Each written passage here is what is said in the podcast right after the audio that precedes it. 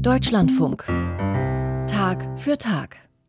Im katholisch geprägten Mexiko gehört die Verehrung von Heiligen zum religiösen Alltag. Es gibt Schutzpatronen für fast jede Lebenslage. Einer von ihnen ist der Apostel Judas Thaddeus. Über ihn ist wenig bekannt, ob es ihn wirklich gegeben hat, ist umstritten. Und doch ist er für viele Mexikaner zu einem wichtigen Heiligen geworden. Er wird in ausweglosen Situationen angerufen, auch von Menschen, die auf die schiefe Bahn geraten sind. Da die Zeiten in Mexiko schwierig sind, hat der Heilige Hochkonjunktur, berichtet Christina Fee Möbus.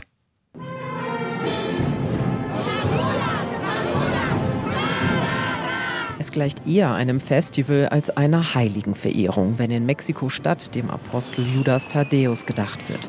Insbesondere am 28. Oktober eines jeden Jahres ist das so, dem Festtag des Heiligen, an dem tausende Menschen auf den Straßen singen und feiern.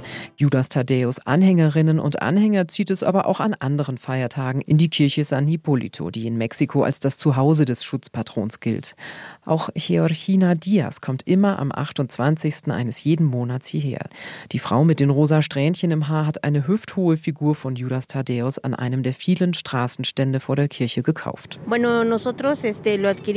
Wir haben ihn für unser Geschäft gekauft. Wir haben gerade erst einen Gemüseladen eröffnet. Wir wollen, dass im Jahr 2024 alles gut geht. Vor allem deswegen haben wir die Figur geholt.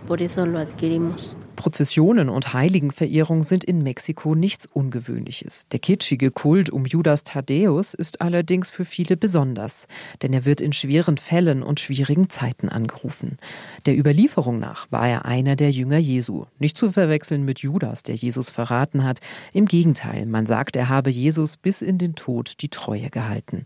So wie jetzt auch ihm viele Mexikanerinnen und Mexikaner inbrünstig die Treue schwören. Kein Wunder, in einer Megastadt wie Mexico City mangelt es nicht an verzweifelten Menschen, an Obdachlosen, Armen, Drogenabhängigen oder gar Verbrechern. Judas Thaddäus hat sich vor allem bei jungen Leuten daher auch zum Schutzpatron für diejenigen gemausert, die keine lupenreine Vita haben oder am Rande der Gesellschaft leben.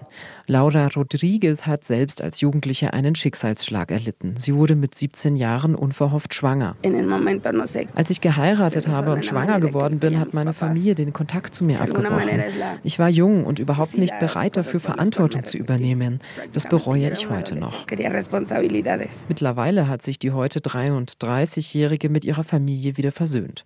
Judas Thaddäus sei Dank, sagt sie. Ein Heiliger für schwierige Zeiten. Christina Fee Möbus berichtete aus Mexiko.